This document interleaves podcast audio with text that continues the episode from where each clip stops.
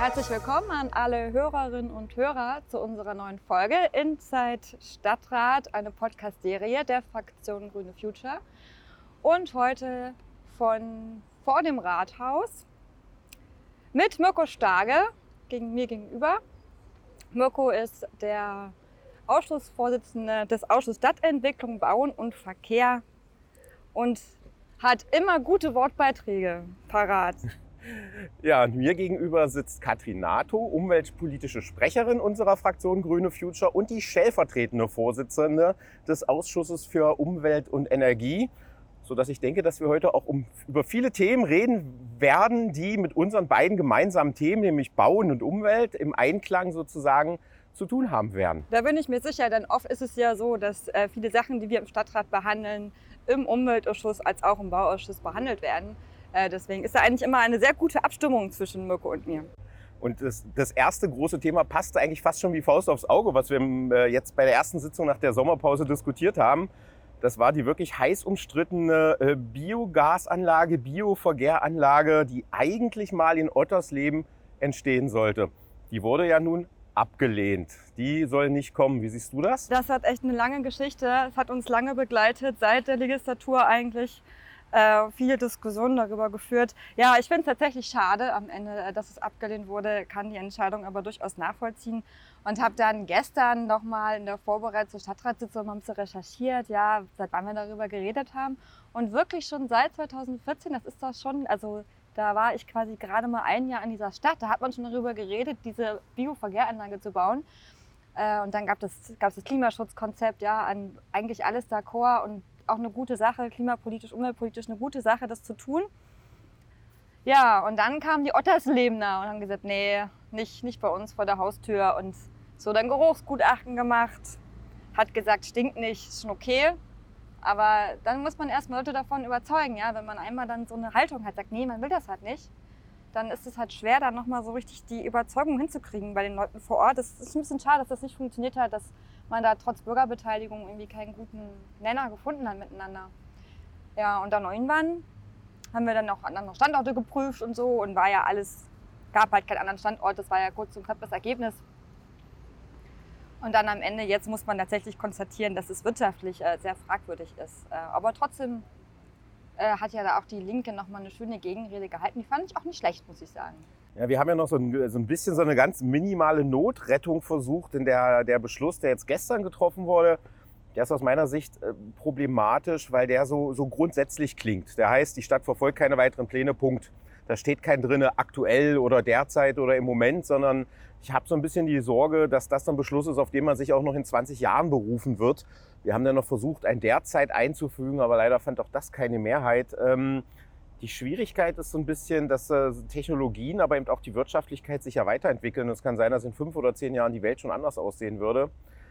Gleichzeitig glaube ich aber, das war eben ein Thema, was in der Bevölkerung so massiv Thema war. Natürlich wurde es auch äh, für den Wahlkampf so ein bisschen äh, instrumentalisiert, aber letztendlich gehört das ja auch zur Demokratie genau dazu, dass man eben auf die Bürger in den Stadtteilen hört. Und wenn die mit einer Bürgerinitiative sich so massiv dagegen stemmen, macht es natürlich keinen Sinn, ähm, dann, wenn die Politik sagt, nee, müsst ihr jetzt doch. Aber letztendlich haben wir jetzt ja auch gar nicht mehr über Ottersleben gesprochen, sondern über das gesamte Stadtgebiet in Magdeburg. Und das hat, das hat für mich so ein bisschen so einen Beigeschmack, wo ich sage, der Beschluss, den wir jetzt getroffen haben, der ist ein bisschen zu ja, weitreichend. also ich finde auch, Herr Platz hat ja auch gesagt, dass er das als Stärke empfindet, dass wir jetzt sozusagen da diese Bürgerbeteiligung, dass sie dazu geführt hat, dass wir das, das nicht mehr tun. Also das kann man, weiß ich nicht, ob man das jetzt so als Stärke werten kann. Aber im Prinzip muss man ja sagen, wir haben, weiß ich, so 15.000 Tonnen Biomüll im Jahr. Ich meine, davon kannst du keine eigene Anlage betreiben. Also wenn sich das wirklich irgendwann wieder wirtschaftlich lohnt, dann muss man entweder, vielleicht haben wir ja tatsächlich Glück, ja, auch mit Intel kriegen wir auf einmal 50.000 mehr Leute in dieses Stadtgebiet und haben ganz viel krass viel Biomüll, dass sich das lohnt. Aber auf der einen Seite wollen wir ja auch wir wollen ja auch Müll reduzieren, wir wollen ja auch der Verschwendung entgegentreten. Wir wollen ja eigentlich gar nicht, dass wir auf, also dass Leute Haufen Biomüll auch wegschmeißen oder zumindest nicht verwertbaren, sagen wir es mal so. Ähm, genau, deswegen bräuchte man wahrscheinlich schon auch so den, den, Müll aus der Umgebung. Und dann ist dann natürlich fraglich, ja, wenn in Bernburg eine Anlage hast und in Rosslau und also in Dessau-Rosslau und dann vielleicht noch in Kolbitz. Das muss man mal sehen. Aber ähm, ich glaube, selbst wenn es jetzt so klingt, als ob das definitiv ist, würde ich sagen, in zehn Jahren da hast du den, schon wieder zwei neue Stadträte, ob die dann so ein definitiven Grundsatzbeschluss äh, da sehen. In so alten Beschlüssen glaube ich nicht. Wir haben das ja auch oft gemacht in der Legislatur, dass wir gesagt haben, jetzt sind neue Leute da, jetzt gelten vielleicht auch andere Spielregeln. Also äh, ich würde das, glaube ich, gar nicht als so einen super krassen Grundsatz werten, sondern wenn die Karten neu gemischt werden in fünf Jahren oder in zehn Jahren, dann werden sie neu gemischt und dann, glaube ich, ist auch dieser Beschluss änderbar. Ja, und äh, letztendlich kann man ja auch noch ein bisschen salopp sagen, wahrscheinlich schon in fünf Jahren kann sich keiner mehr so ganz genau an den Beschluss erinnern. Und äh, das haben wir auch schon hin und wieder festgestellt. Von daher warten wir das mal ab. Jetzt zumindest wird unser Biomüll demnächst äh, nicht, äh, nicht lokal verwertet, sondern äh, ein bisschen ein paar Kilometer durch die Gegend gefahren muss man abwägen tatsächlich, was wirtschaftlicher, was ökologisch äh, sinnvoller ist. Wollen wir mal über was Positives vielleicht sprechen? das können wir machen. Wir hatten gestern ja so ein wunderschönes Gebiet. Äh, da wurde sich viel über den Namen gestritten. Elbhafen. Ich finde den Namen eigentlich ganz schön, aber er passt vielleicht nicht zu dem Gebiet, das sehe ich ein. Ja, Salbker Hafen war denn tatsächlich im Bauausschuss und so ein bisschen die, die Idee, damit die Leute erstmal überhaupt grob wissen, wo das Gebiet liegt. Aber das ist eigentlich gar kein Hafen. Aber Mirko, erzähl mal, was ist denn das naja, es geht eigentlich um Fallberg-List. Ich glaube, wenn man jetzt den, den tatsächlichen Namen verwendet, dann weiß jetzt auch jeder in und aus und um Magdeburg herum, äh, wo wir sind. Wir sind in Salbke. Ein, ein, Gebiet, was, was große alte Industriebrache, die, glaube ich, jeder, jeder präsent hat. Ähm, Altlasten haben wir da natürlich. Wir haben dort ja, seit, seit Jahrzehnten äh, das Problem, dass die Stadtentwicklung da irgendwie komplett stehen geblieben ist, was für den ganzen Bereich Südost, glaube ich, schon auch eine, eine Herausforderung ist. Ja, und jetzt gibt es einerseits äh, einen Investor oder möglicherweise sogar mehrere Investoren, die das Gebiet entwickeln wollen und gleichzeitig eben auch einen sogenannten Aufstellungsbeschluss für einen Bebauungsplan für dieses Gebiet weiß nicht. Was heißt das Ausschussbeschluss? Das kannst du unseren Hörerinnen und Hörern mal kurz erklären, die wissen das vielleicht nicht. Ja, genau, das habe ich auch gerade überlegt, ob das in dem Podcast schon mal erläutert wurde. Also wenn ein neues Baugebiet entwickelt werden soll, dann ist das ein Verfahren. Das äh, kann kurz, äh, mindest, es kann mindestens anderthalb Jahre, es kann aber auch drei, vier oder fünf Jahre dauern. Ein Bebauungsplanverfahren. Es wird also erstmal ein Aufstellungsbeschluss äh, getroffen, der sagt, Verwaltung macht mal einen Entwurf für dieses Gebiet. Dann macht die Verwaltung einen Entwurf, legt den auch aus. Das heißt, die Bürgerinnen und Bürger und auch Vorhabenträger und auch Umweltverbände zum Beispiel können sich dann äußern. Dann kriegen wir diesen Entwurf mit all den ganzen Äußerungen wieder zurück in den Bauausschuss, in den Umweltausschuss und in den Stadtrat. Und dann können wir abwägen, finden wir die Hinweise gut, finden wir den Entwurf gut. Und ähm, über den Auslegungsbeschluss, also bin jetzt ein bisschen, ein bisschen schneller vorwärts gegangen, um nicht alle Schritte zu erläutern, kommt es dann erst zu dem Bebauungsplanbeschluss. sind also eigentlich drei Phasen und jetzt sind wir in der aller, allerersten Phase. Es soll überhaupt erstmal einen Entwurf machen. Es gibt also noch keine konkreten Pläne, was da passieren soll. Und ähm, da hatten wir einige Themen, über die wir gerungen haben. Einerseits äh, die Frage, wie genau soll da gebaut werden? Soll bis an die Elbe gebaut werden? Soll es einen Stadtplatz geben? Gab es ja von der Linken noch einen Änderungsantrag soll äh, verpflichten Photovoltaik auf die Häuser. Gab es einen Änderungsantrag ähm, von mir, der auch im äh, Bauausschuss die Mehrheit fand. Und mit dem Radweg habt ihr euch ja auch speziell im Umweltausschuss intensiv beschäftigt. Genau, weil im Ausschussbeschluss, das ist das Gute, kann man die Planungsziele schon so ein bisschen festlegen, also sagen, wohin das sozusagen wie gehen soll.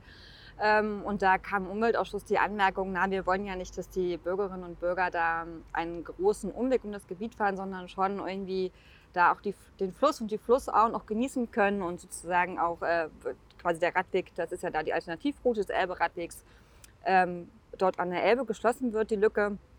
Haben wir natürlich auch äh, mit dem Argument der Zugänglichkeit, dass sozusagen auch den Bürgerinnen und Bürgern vor Ort dann auch der, der Weg zum Fluss sozusagen auch zugänglich bleibt und nicht umzäunt wird, das ist schon irgendwie wichtig. Und gleichzeitig sind das ja auch alles ökologisch wertvolle Gebiete.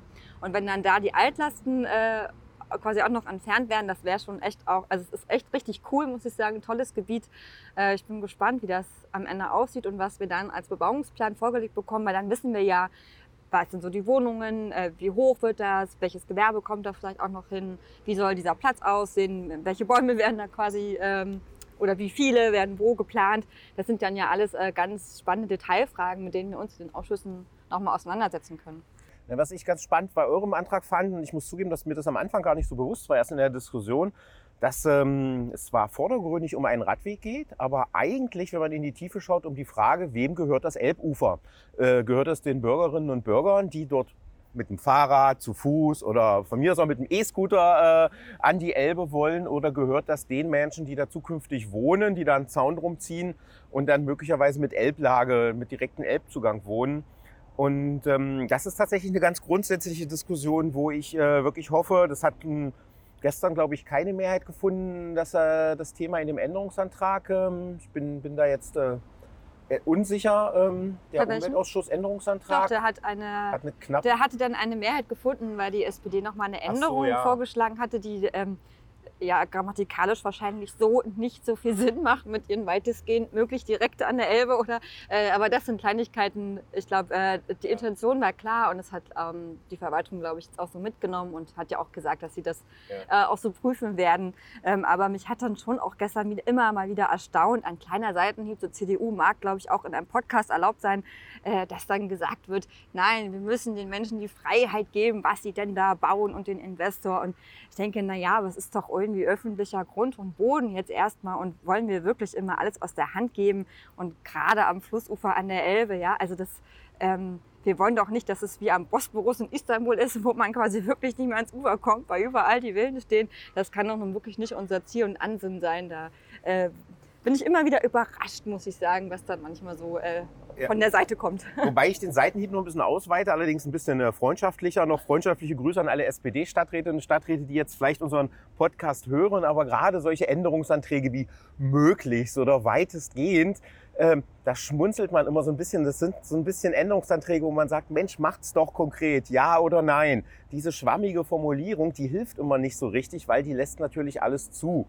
Vorteil ist trotzdem, alle, die jetzt vielleicht Angst kriegen und sagen, nee, Mist, wir wollen da doch aber auch in Zukunft dann an die Elbe ran können. Wir sind, wie gesagt, im Aufstellungsbeschluss. Es wird jetzt ein Entwurf erarbeitet. Ich bin mir sicher, dass wir in unseren Ausschüssen da intensiv uns den anschauen und die Bürger werden auch beteiligt.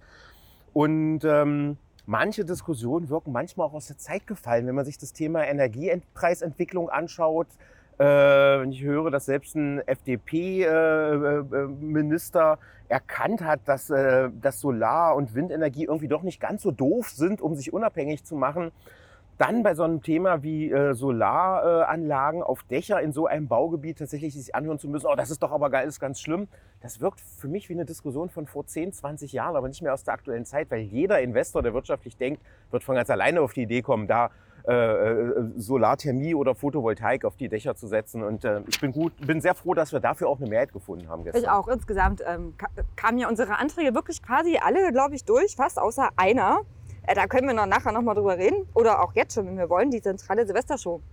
Die hat ja ganz knapp äh, nicht geschafft, ist vielleicht ganz clever, ja, dass wir, dass wir nochmal, dass wir das, den Themenmix schön bunt machen. Für alle, die sagen, Mensch, die haben jetzt schon wieder länger als zwei Minuten über Radwege geredet, total typisch bei Grüne Future. Machen wir nämlich mal was anderes, genau. Zentrale Silvestershow. Ja, wir wollten, äh, haben wir schon vor zwei Jahren probiert, hat auch schon nicht geklappt. Aber ein neuer Versuch schadet manchmal nicht. Eine zentrale Silvestershow. Haben, haben es dann erweitert um eine Lasershow, dachten, das wäre vielleicht auch, ist ja auch emissions, äh, äh, also weniger emissionsbelastet, eine Lasershow.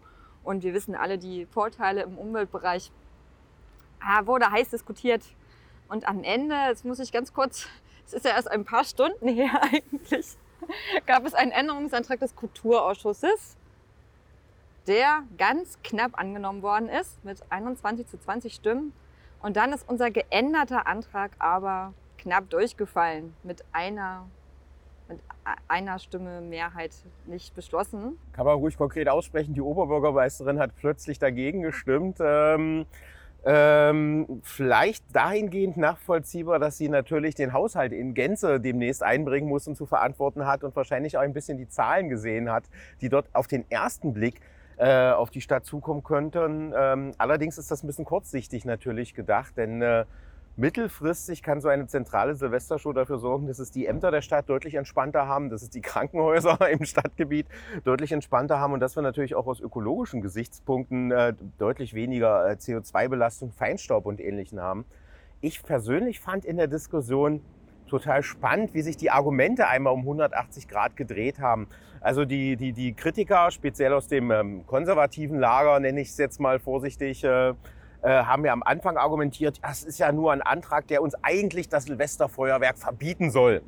Nachdem wir dann erklärt haben, nein, das Silvesterfeuerwerk wird ja gar nicht verboten, es ist ein zusätzliches Angebot, haben die dann umgeschwenkt um 180 Grad und haben gesagt, naja, wenn das normale Silvesterfeuerwerk ja trotzdem auch stattfinden darf, dann brauchen wir ja so etwas nicht. wo ich gesagt habe, das ist Wahnsinn, wie man seine Argumente so drehen kann. Die Erfahrung aus anderen Städten, um das mal auf eine Sachebene runterzubrechen, zeigt, das ist natürlich keine Maßnahme, die von jetzt auf sofort wirkt, sondern die so im Laufe von zwei, drei, vier Jahren wirkt. Man bietet irgendwo an einem attraktiven Ort in der Stadt etwas an, ob es nun ein Feuerwerk ist, ob es nun eine Lasershow ist, ob es eine Lichtshow ist, ob es eine Musikgeschichte ist dazu.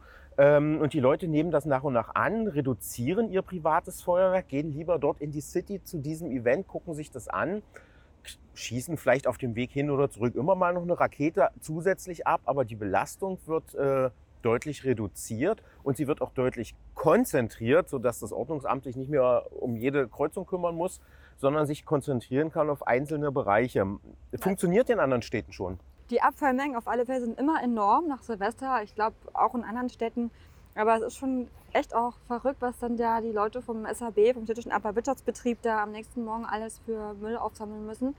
Und auf der anderen Seite äh, fand ich interessant gestern René Hempels Beitrag von den Linken, äh, weil er dann ja auch nochmal so auf diesen Tourismusfaktor auf, äh, auch hingewiesen hat, den ich, der davor in der Debatte auch äh, tatsächlich zu kurz kam. Auch bei uns im Umweltausschuss haben wir über diesen Tourismusaspekt wenig gesprochen und dachte, ja, aber schon kann ich mir gut vorstellen, ja, dass es auch so ein Anziehungspunkt für die Stadt Magdeburg ist und Leute auch aus dem Umland dann kommen und sich das hier angucken. Machen sie vielleicht jetzt auch schon so, dass man in der Landeshauptstadt irgendwie auch Silvester feiert, hm, aber mit so einem zentralen Event, dann ist das ja auch für die ähm, Gastronomen und Gewerbetreibenden vor Ort eine gute Sache.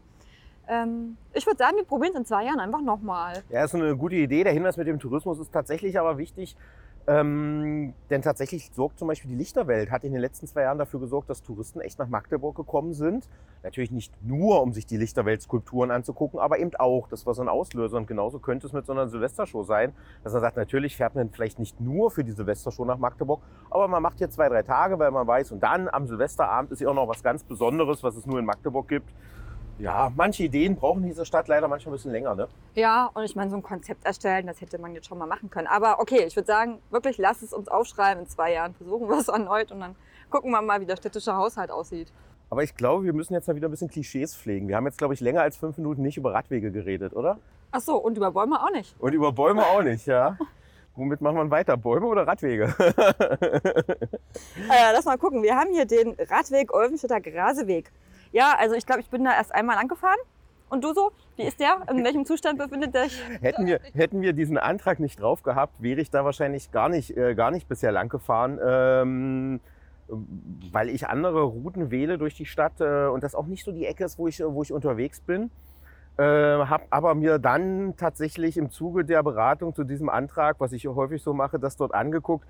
Und ich muss zugeben, der ist in einem ziemlich schlechten Zustand. Also ich bin mir nicht sicher, ob ich den wirklich so empfehlen kann zu fahren. Streckenweise geht's. An manchen Strecken sind aber die, die Gehwegplatten, die glaube ich äh, noch aus DDR-Zeiten stammen, haben schon ein gewisses Höhen, äh, Höhenniveau zwischeneinander, dass man schon fast das Gefühl hat, das ist gleich eine Bordsteinkante. Also von DDR-Scham kann man nicht sprechen, meinst du? Stattdessen sollten wir es lieber sanieren da haben wir, glaube ich, ein bisschen, ein äh, bisschen unterschiedliche Auffassungen. Ähm, ich bin erst mal gespannt äh, äh, auf, auf deine Position dazu.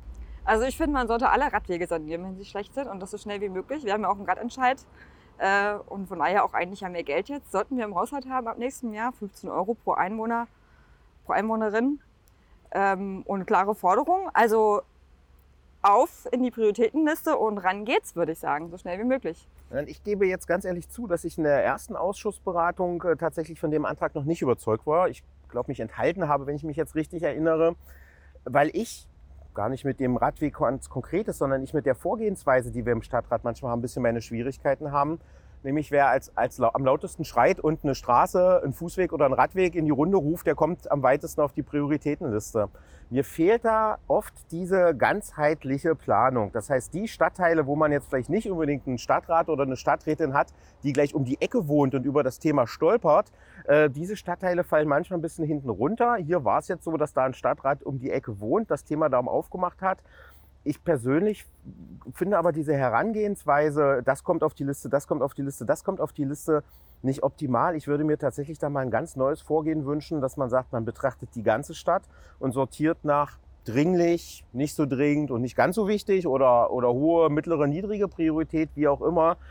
Dann habe ich mich da schwer getan, im Stadtrat aber dann natürlich zugestimmt, speziell nachdem ich mir das Ding da angeguckt habe. Ich glaube aber, wir haben halt noch an vielen anderen Stellen in der Stadt ähnlich schlechte oder sogar schlechtere Rad- und Fußwege, die halt bloß nicht so im Fokus sind. Und das empfinde ich als Problem. Ja, wobei ich finde, an der Stelle gab es jetzt ähm, in dem Stadtteil auch wenig, was da bisher im Fokus stand. Also wir haben ja wirklich an einigen Stellen des Stadtgebietes ganz gute Radwege schon oder halbwegs okay, würde ich sagen. Aber ähm, gerade jetzt, wenn das mal ein Stadtteil ist, der eben nicht, der nicht im Fokus steht, ähm, auf alle Fälle gerechtfertigt dann da, dass man da auch mal laut schreit. So, ja. ähm, genau. Mirko, lass uns mal über die Bäume reden. Sag mal, haben wir eigentlich eine Zeitbegrenzung, Katrin? Ich bin mir gar nicht sicher. Ich glaube, ich glaube, drei Stunden oder so ne, ist die Grenze, die wir, äh, die wir nicht überschreiten dürfen. Das wir können mal hin. gucken, wie viele Hörerinnen am Ende dann noch dabei sind. Ich finde, wir sollten über Bäume reden. Ja. Weil gestern hatten wir einen äh, Antrag über Baumalleen in der Altstadt. Mhm. Und ich bin ganz erstaunt. Ich dachte, ich, ich gucke mal in die Runde im Stadtrat, ob sich jetzt großer Widerstand regt oder nicht. Aber der schien ja in allen Ausschüssen, kam da gut durch. Ich war fast ein bisschen überrascht. Ich meine, keiner hat was gegen Bäume, ja, äh, ohne Frage. Alle wollen immer Bäume. Aber wenn es dann ums ganz Konkrete geht, wird es oft dann doch irgendwie schwer. Dann heißt es, nee, da geht das nicht und da sind die Leitungen oder da ist, keine Ahnung, eine Fördermaßnahme muss noch, äh, war da mal, wurde finanziert. Deswegen muss man das erst abwarten, weil man irgendwelche Bindungszeiten hat. Ähm, das ist dann ja manchmal gar nicht so einfach, wie man denkt. Äh, und dieser Antrag, äh, da geht es darum, dass diese Magistralen unserer, unserer Stadt, in der Altstadt, also vor allem auch von Wilgestraße und, und der Breite Weg, tatsächlich wieder als Alleen wiederhergestellt werden, so wie es mal war und so wie es auch der Rahmenplan, in, Rahmenplan Innenstadt auch vorsieht. Und der Rahmenplan Innenstadt wird ja noch entschieden werden. Und da ähm, können wir noch mal gucken, ob es dann da irgendwie Widerstände gibt. Aber im Prinzip war das jetzt ein guter, äh, ein guter Vorgriff schon mal auf diesen Rahmenplan. Äh, und ja, es gibt natürlich Stellen, wo es immer schwierig ist, das wissen wir, aber an einigen ist es möglich und da hoffe ich mir jetzt wirklich so einen neuen Schwung durch diesen Antrag, dass dann da der SFM auch sagen kann, hier, der Stadtrat hat es beschlossen, liebe SWM, bitte kümmert euch auch darum, auch wenn es mal Geld kostet, da vielleicht mal irgendwas äh, Umbaumaßnahmen zu machen oder vielleicht auch mal einen Stellplatz, der entfallen könnte, äh, dann sollte das jetzt eigentlich möglich sein. Ja, ich hoffe, ich hoffe das auch. Also erstmal, ich finde den Antrag richtig gut. Äh, man kann ruhig mal auch ehrlich sein, der ist von dir, der Antrag. Ähm, und ähm, habe auch die Diskussion in den Ausschüssen, also ein bisschen, bisschen Vorbehalte, aber man traut sich nicht so richtig dagegen zu sein, weil mittlerweile hat sich selbst bei konservativen Stadträtinnen und Stadträten rumgesprochen, dass den äh, Bürgerinnen und Bürgern in Magdeburg ihre Bäume wichtig sind, vor allem wichtiger geworden sind, seitdem in den letzten, ich glaube, acht Jahren sind es insgesamt 14.000 äh, Bäume im Stadtgebiet insgesamt verloren gegangen sind. Ähm, ich habe noch ein bisschen die Sorge, dass man trotzdem wieder äh, Gründe finden wird, warum hier und da und dort das denn doch nicht umgesetzt werden kann. Das heißt, das ist so ein Antrag, wo wir jetzt dranbleiben müssen. Es hat so ein bisschen Grundsatzbeschlussqualitäten und jetzt müssen wir schauen, äh, wo es möglicherweise Gründe gibt, den einen oder anderen Standort doch nicht wiederherzustellen. Selbst der Denkmalschutz hat ja manchmal sein Problem mit Bäumen. Er erlaubt zwar, weiß ich nicht, Sichtbeton an alten Festungsanlagen, aber wenn ein Baum gepflanzt wird auf einer leeren Baumscheibe, stellt man fest, dass vor 748 Jahren dort kein Baum stand und man darum da auch keinen mehr hinstellen darf. Aber das Auto darf parken, das ist schon erstaunlich. Das, ja? das, das Auto ja. darf parken, ganz genau. Das heißt, muss man ein bisschen schauen. Ja, der Rahmenplan Innenstadt ist noch nicht beschlossen wird jetzt tatsächlich Thema einer Sondersitzung im Bauausschuss, äh, zu dem auch Stadträte anderer Ausschüsse eingeladen sind.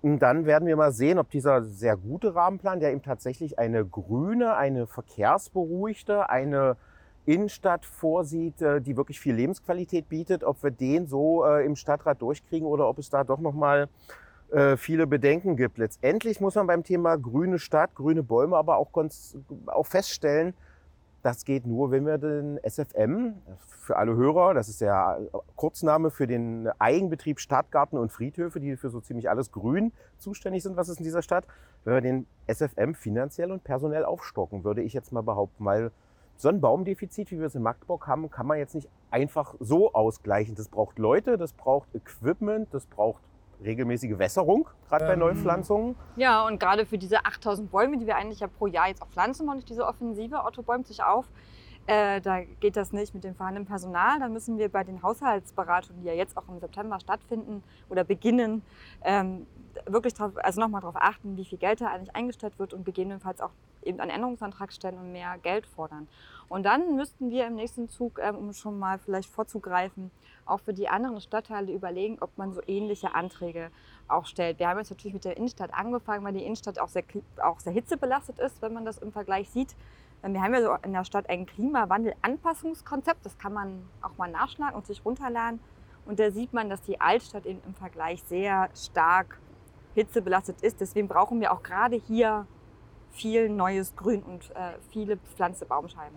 Der Vorsitzende des Finanzausschusses, Reinhard Stern von der CDU, hat ja nun gestern, nicht bei diesem Antrag, aber bei einem Baugebiet im Westen der Stadt, Kümmelsberg-Westseite, fast die gegenteilige Argumentation aufgemacht. Er hat gesagt, nein, eigentlich dürfen wir keine Bäume mehr im öffentlichen Bereich pflanzen, die wir dann auch noch als Stadt oder eben als SFM pflegen müssen, sondern wir müssen die Bäume, ich überspitze es jetzt mal ein bisschen, eher privatisieren. Das heißt, den Leuten sagen, ihr pflanzt die auf euren Grundstücken privat, aber wir nicht im öffentlichen Straßenraum, weil wir die Pflege nicht übernehmen können.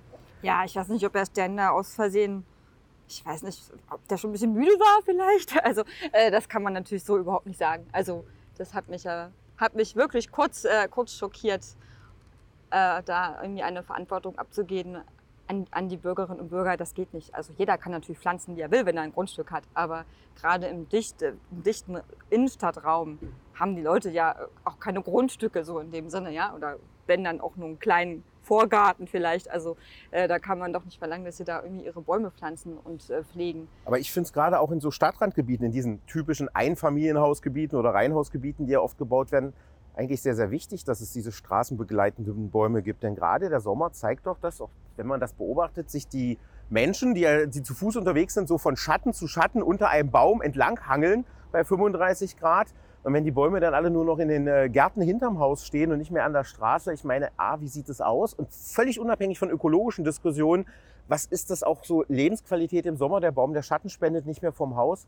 Ich glaube tatsächlich, äh, bevor wir hier so argumentieren, das schafft der SFM nicht, müssen wir sagen, da muss der SFM eben mehr Geld kriegen. Genau. Mehr Leute haben. Genau, städtische Grün ist eine kommunale Aufgabe. Dafür müssen wir sorgen, dass das auch so bleibt. Ja, städtisches Grün sind ja nicht immer nur Bäume, ne?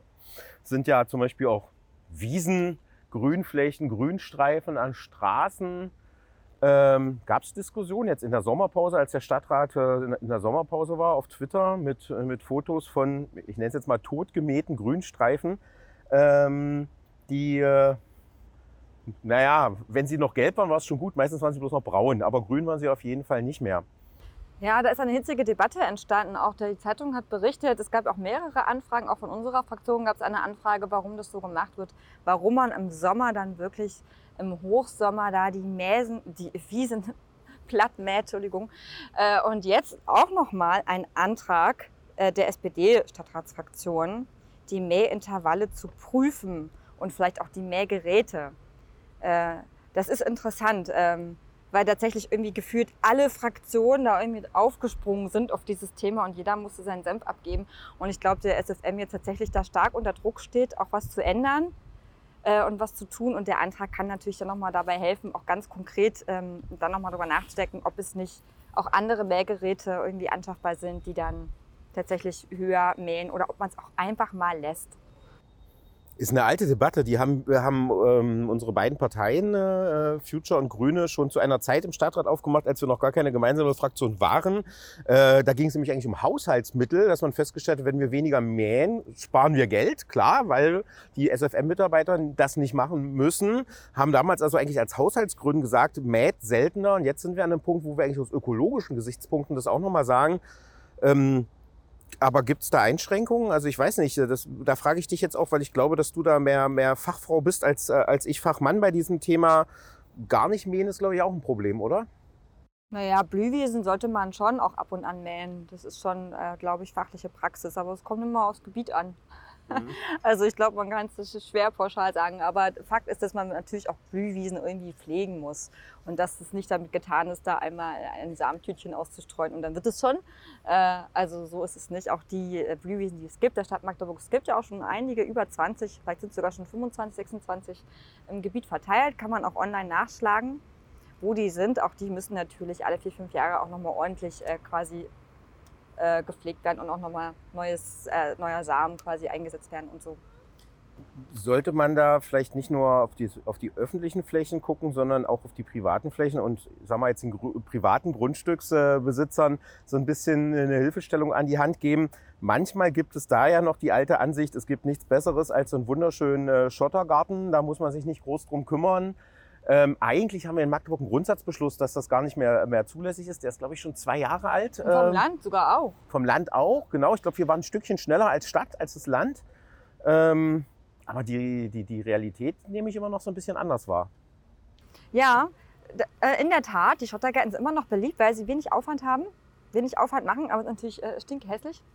Genau, und jetzt gab es einen Antrag auch von unserer Fraktion, einen Prüfantrag, gemeinsam äh, mit der Tierschutzpartei. Mhm äh, da vielleicht mal einen Wettbewerb zu initiieren ähm, und das zu prüfen, ob das möglich wäre. Und da kann man überlegen, wie man das macht, ob man quasi die äh, schönsten Gärten äh, prämiert oder ob man eher den Leuten dazu anregt, Veränderungen anzugehen und sozusagen die schönsten umgestalteten, also ehemals Schottergärten, die man dann umgestaltet, äh, vielleicht auch zu prämieren und eine Aufstellung zu machen. Ähm, das war jetzt so eine Idee, das nochmal so ein bisschen auch ähm, an die Bürgerinnen und Bürgern so ganz vor Ort konkret werden zu lassen, wenn natürlich diese Beschlüsse auch dann ja, die gibt es aber manchmal, äh, ja, wo kein Kläger, keine Klage oder wie sagt man, ähm, das natürlich trotzdem auch um, nicht umgesetzt wird. Und das ist natürlich ein Problem. Und deshalb äh, einfach ganz klar mit so niedrigschwelligen Angeboten und Wettbewerben da irgendwie Aufmerksamkeit zu schaffen, dass es eine gute Sache ist, auch äh, grüne Vorgärten zu haben, das kann schon auch helfen. Ja, wer hat den schönsten Vorgarten? Das kann zu einem richtig geilen Wettstreit werden, äh, der dann äh, weil das kann man ja heutzutage auch auf Social Media wunderschön ausschlachten, wenn die Leute da ihre Fotos äh, zeigen von ihren Vorgärten. Finde ich eine, eine, eine, geile Idee und hoffe, dass das äh, tatsächlich äh, relativ schnell dann auch Fahrt aufnimmt. Äh, weil wir müssen tatsächlich feststellen, diese Festlegung, die wir in den Bebauungsplänen zu solchen Sachen machen, auch das Verbot von Schottergärten, das steht halt auf dem Papier. Aber kontrolliert werden kann das im Moment eigentlich nicht so, wie das nötig ist. Auch das hat die äh, Stadtratsdebatte gestern ja leider, äh, leider gezeigt. Und dann ist so eine, so eine positive Lösung vielleicht tatsächlich eine sehr gute. Wir haben also im Stadtrat zwei neue Slogans uns überlegt. Ja? Also Otto äh, liebt Bänke und Otto liebt Vorgärten. Aber über die Bänke können wir ein andermal reden. Äh, wir haben noch ein ganz anderes äh, spannendes Thema, wo du bestimmt gut was dazu sagen kannst. Die Busverbindung Ostelbien und Werder. Ja, eigentlich ist das ein Thema, diese, diese Baustelle, äh, Strombrückensperrung und die Beeinträchtigungen für Verkehrsteilnehmer was man nochmal richtig groß ausrollen könnte, auch äh, aus Sicht der, der, der Radfahrerinnen und Radfahrer ähm, sicherlich. Aber ich will es jetzt mal nicht zu groß machen. Wir mussten feststellen, dass die Verwaltung bei so einer Baumaßnahme wie der Sperrung der Strombrücke zwar frühzeitig darüber nachdenkt, wo die Autofahrer langfahren sollen und die Autofahrerinnen. Da wurde denn die, äh, die Öffnung der Sternbrücke schon im Winter diesen Jahres konkret geplant dass aber eben auf dem Werder auch viele ältere Menschen wohnen, die nicht mehr so mobil sind und auf den ÖPNV angewiesen sind. Das ist erst aufgefallen, nachdem unsere Fraktion Anfang Juni einen Antrag zur Stadtratssitzung hatte, dort dann eben eine andere Umleitungsstrecke für die Baustellenlinie 46 zu finden, die jetzt aktuell nur noch zwischen, äh, zwischen, äh, zwischen Zollhafen und äh, Heumarkt pendelt und äh, für Menschen, die nicht mehr ganz so mobil sind, überhaupt keine Lösung ist, weil am Heumarkt ist jetzt eine provisorische Straßenhaltestelle, da muss man einen Berg hoch mit dem Rollator, muss dann noch über zwei Behelfsampeln rüber. Das ist tatsächlich für, wie eine kleine Weltreise für einige. Die mag man jetzt im Sommer an Tagen, wo es nicht ganz so heiß ist, noch hinbekommen. Wenn es dann aber rutschiger wird im Herbst mit Regen oder mit Schnee und Glatteis im Winter, dann ist das unüberwindbar. Ähm, Trotzdem Kompliment wiederum an die Verwaltung. Nachdem wir auf das Problem hingewiesen haben, sind die extrem schnell aktiv geworden. Wir haben eine Probefahrt gemacht mit einem Bus über Alternativrouten, mussten feststellen, dass die Route, die unsere Fraktion über den Werder vorgeschlagen hat, als so eine Ringbuslinie theoretisch sehr gut ist. Praktisch das Problem hat, dass es diese kleinen Busse momentan auf dem Markt nicht gibt, die gleichzeitig noch Platz haben für einen Rollstuhl oder für einen Rollator. Die sind auf dem Markt einfach nicht verfügbar, weil es davon so wenige gibt, dass man einen großen Bus nehmen müsste dann etwa 100 Parkplätze dort wegnehmen musste. Da war der Aufschrei der GWA natürlich groß, weil ja, Parkplätze sind immer ein heißes Thema in Magdeburg. Und der Bauausschuss hat tatsächlich das Thema denn äh, intensivst behandelt. Wir haben den Seniorenbeirat eingeladen, die Behindertenvertretung, die GWA und haben jetzt gestern die Variante 2, keiner weiß jetzt, was das ist, äh, beschlossen. Das ja, bedeutet mal aber, kurz, was das heißt, genau. dass vom Heumarkt über die Werderinsel am Zollhafen durch den Stadtpark bis zum Hasselbachplatz es jetzt für ein Jahr lang eine Buslinie geben wird, die die Leute direkt in die Innenstadt bringt. Und ich persönlich glaube, dass das nicht nur eine Verbesserung für die Leute auf dem Werder ist und am Heumarkt, sondern dass das wahrscheinlich auch eine große Verbesserung für die Menschen ist, die in den Stadtpark wollen und aus dem Stadtpark raus wollen. Denn dort haben wir ja momentan teilweise Rufbus oder mal drei Stunden gar keinen Bus in der Woche. Und das äh, finde ich von daher sehr, sehr spannend, weil ich glaube, dass wir da so ein bisschen zwei Fliegen mit einer Klappe schlagen. Und das Feedback, was ich jetzt gestern bekommen habe, gestern Abend schon von den ersten Anwohnerinnen und Anwohnern, war positiv natürlich verbunden mit der Frage, wann geht's denn los? Und da konnte ich nur sagen, ja, das wird jetzt noch geprüft, weil der ja verstehende Vertrag gilt wohl noch bis Ende Oktober, Anfang November. Und man versucht jetzt aber, die Oberbürgermeisterin Simone Boris hat gestern Abend noch äh, angekündigt, sie versuchen es bis Ende September umzusetzen. Das wäre tatsächlich schön, weil dann beginnt so langsam der Herbst und das schlechtere Wetter. Ne? Und die Buslinie, wie heißt die dann? Das ist die 46 Ist weiterhin. weiterhin die Das ist 46. unser, unser. Baustellenbus, der ja nicht von der MVB selbst gefahren wird, sondern von einem Subunternehmer, weil äh, die MVB eben keine weiteren Fahrerkapazitäten und auch keine weiteren Buskapazitäten momentan hat für solche Baustellenverkehre und dann eben eine Fremdfirma beauftragen muss. Darum geht es nicht ganz so schnell, als wenn wir jetzt als Stadt sagen, ja, unsere Gesellschaft macht das selbst bitte ab morgen. Ja, jetzt die Frage, ob das so viel schneller geht, wenn wir es selber machen. Also, aber da, ja, ist halt auch eine Grundsatzdiskussion. Lass Ja. uns doch noch einen letzten Punkt kurz ansprechen. Ja, ich glaube, das, ist, das betrifft uns beide sehr gut, weil wir ja doch regelmäßig mit dem äh, Skateboard in der Stadt unterwegs sind. Auf alle Fälle. Also ich sowieso, aber Nein, meine Tochter ist manchmal mit Skateboard unterwegs. Aber ich glaube, äh, die Skateranlage Petri Förder ist doch ein bisschen zu. Ähm, das würde sie noch nicht hinkriegen mit ihren knappen sechs Jahren. Aber ja, wir, haben- wir haben gestern eine äh, Skateranlage am Petri Förder beschlossen, nach Jahren Diskussion äh, da endlich eine Verbesserung hinzukriegen. Ja, das tatsächlich äh, finde ich es interessant. Wir haben ja davor schon über die Skateanlage im Rote Hornpark gesprochen und ähm, ähm, drei Sitzungen davor, glaube ich. Und ich finde es tatsächlich interessant, wie denn in der Diskussion in den Ausschüssen oft doch erstmal so ein Aufkommt, na, wir könnten doch irgendwo am Rand der Stadt in Olvenstedt noch was machen und dies und das und jenes. Und man muss aber doch einfach feststellen, nee, das ist halt auch, die Leute wollen das in der Innenstadt machen, weil die Innenstadt ist eben nicht nur für die Generation, die hier einkaufen gehen wollen und sich abends nett mit einem Weinchen irgendwie in die Gastronomie setzen wollen, sondern eben auch für die Leute, die zum Beispiel mit dem Skateboard an der Elbe unterwegs sein wollen und da ein bisschen, bisschen äh, Spaß haben wollen und sich treffen wollen. Das, das gehört natürlich auch in die Innenstadt und manchmal ist es komisch, dass äh, das nicht gleich so wahrgenommen wird. Ich glaube, dass das jetzt erstmal ein, ein, ein guter Schritt ist. Das ja, erster Schritt äh, ist gemacht, aber es ist natürlich noch in weiter Ferne. Also ich glaube vor 2025 oder so äh, wird, da, wird, da nichts, äh, wird da nichts fertig sein. Und insgesamt ist ja die Diskussion um die Aufteilung der Flächen und der Räume am Petri Förder, Trennung Radweg, Trennung äh, und, und Fußweg und so, ja doch eine hitzige Debatte. Und ich habe noch so ein bisschen Sorge davor, dass es dann gleich wieder heißt, wenn dann zwei, drei Skater plötzlich äh, fünf Meter von der Skateranlage entfernt mit dem Skateboard unterwegs sind, dass es dann gleich wieder heißt, na, aber ihr habt doch da jetzt eure Skateranlage und warum seid ihr jetzt hier noch an der Stelle, wo doch eigentlich die Fußgänger unterwegs sein wollen? Das müssen wir einfach nur beobachten. Tatsächlich kam aber der Antrag, ja, ich glaube am Anfang der Legislatur äh, relativ schnell, eben ursprünglich der erste Antrag von unserer Fraktion. Genau, wir haben das schon relativ lange diskutiert. Es gab ja auch vor Ort äh, quasi mit den Skatern gemeinsam Überlegungen, wie man das dann macht. Äh, und ich bin froh, dass das auch gestern so einstimmig durchkam. Ja, man 40 Ja-Stimmen, es war einfach keiner dagegen, keiner hat sich enthalten. Und da hat man gemerkt, dass eben auch Hartnäckigkeit belohnt wird manchmal. Und dass man dann, ja, jetzt, jetzt haben wir es geschafft, auch wenn wir jetzt vielleicht nicht mehr in dieser Legislatur die Früchte sehen werden, so dann, wenn wir 27 dann selber, wenn wir gut skaten können, können wir bis dann noch bisschen üben, können wir es ja mal gemeinsam ausprobieren. Marco, unser Aufnahmeleiter für diesen Podcast, der übrigens auch neben uns sitzt, da hat uns schon mehrfach signalisiert, dass so eine Podcast-Aufnahmen normalerweise nie so lange dauern wie bei uns beiden heute. Ähm, ich traue mich gar nicht zu fragen, ob dir noch ein Thema unter den Nägeln brennt, was wir jetzt noch nicht besprochen haben nach der gestrigen Sitzung. War natürlich so, erste Sitzung nach der Sommerpause, alle hatten ein bisschen mehr Redebedarf, ging auch lange, ging bis kurz vor 21 Uhr. Ja, man hat gemerkt, die Leute haben sich gefreut, wieder am Ratsaal zu sitzen und zu diskutieren. Ja. Aber ich würde auch sagen, äh, es gibt viele Themen, die wir auch heute noch besprechen könnten, aber lass es uns auf die nächste Folge verschieben, die dann im September wieder erscheint. Ende September, Anfang Oktober, ganz genau. Und für alle, die sich aber eben tatsächlich so ein bisschen dafür interessieren, was im Stadtrat und den Ausschüssen los ist, vielleicht nur mal der Hinweis, Ausschusssitzungen sind öffentlich. Da kann man als Bürger einfach so hingehen und sich die anhören. Man kann bei vielen Ausschüssen sogar am Anfang eine Frage stellen im Rahmen der Einwohnerfragestunde. Und die Stadtratssitzung ist auch bei YouTube zu finden. Das heißt, wenn man jetzt vielleicht so ein bisschen Interesse bekommen hat, sich das ein oder andere Thema anzuschauen, geht durchaus und ist manchmal auch spannender, als man denkt. Genau so ist es. Ja, denn allen noch einen, einen schönen, äh, schönen Sommerausklang und äh, bis zur nächsten bald. Folge. Tschüss. Ciao.